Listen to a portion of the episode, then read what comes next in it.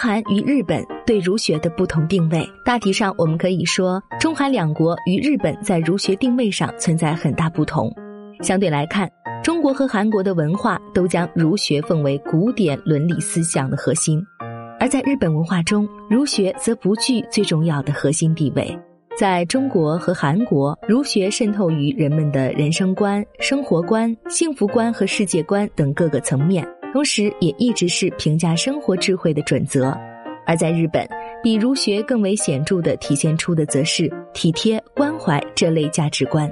要说与儒学的渊源，由于儒学是诞生于中国的思想学说，所以原本就带有中国人为中国人创立的中国人的生活思想这一性质。之后，儒学在东亚传播，其中朝鲜李氏王朝将儒学奉为国教。十六世纪还出现了大儒李退羲和李立古，被视为集儒学之大成者，将朝鲜的儒学推向最高水平。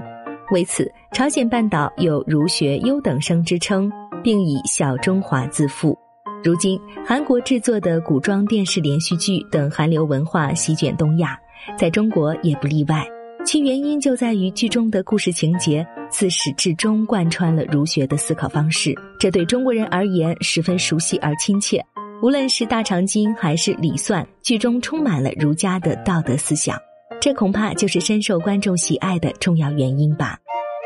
儒学二十一世纪在中国重获评价，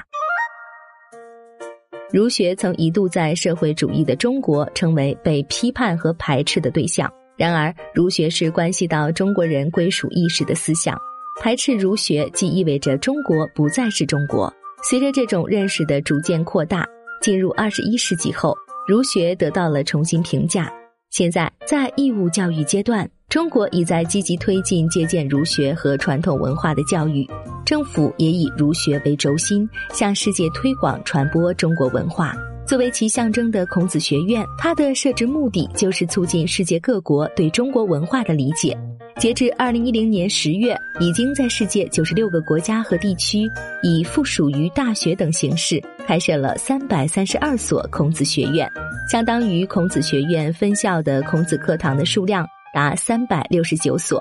而孔子学院于两千零四年在中国创设后，同年十一月在海外开办的第一所学校。地点就在韩国首尔，儒家思想甚或影响经济发展。二十世纪八十年代，原美国驻日本大使艾德温·赖肖尔等西方学者曾阐述说，亚洲四小龙经济腾飞的一个重要原因在于充分运用了儒家思想，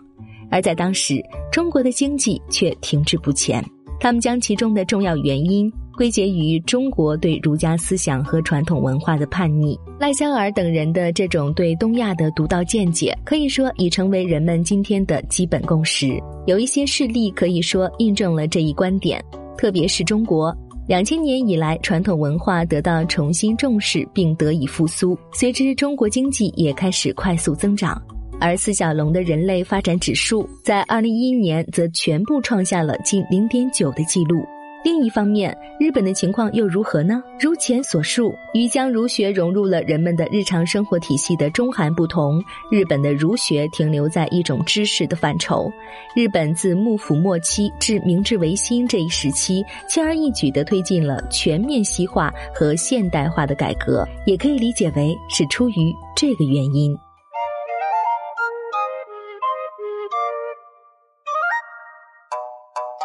更多信息，请看日本网三 w 点 nippon 点 com。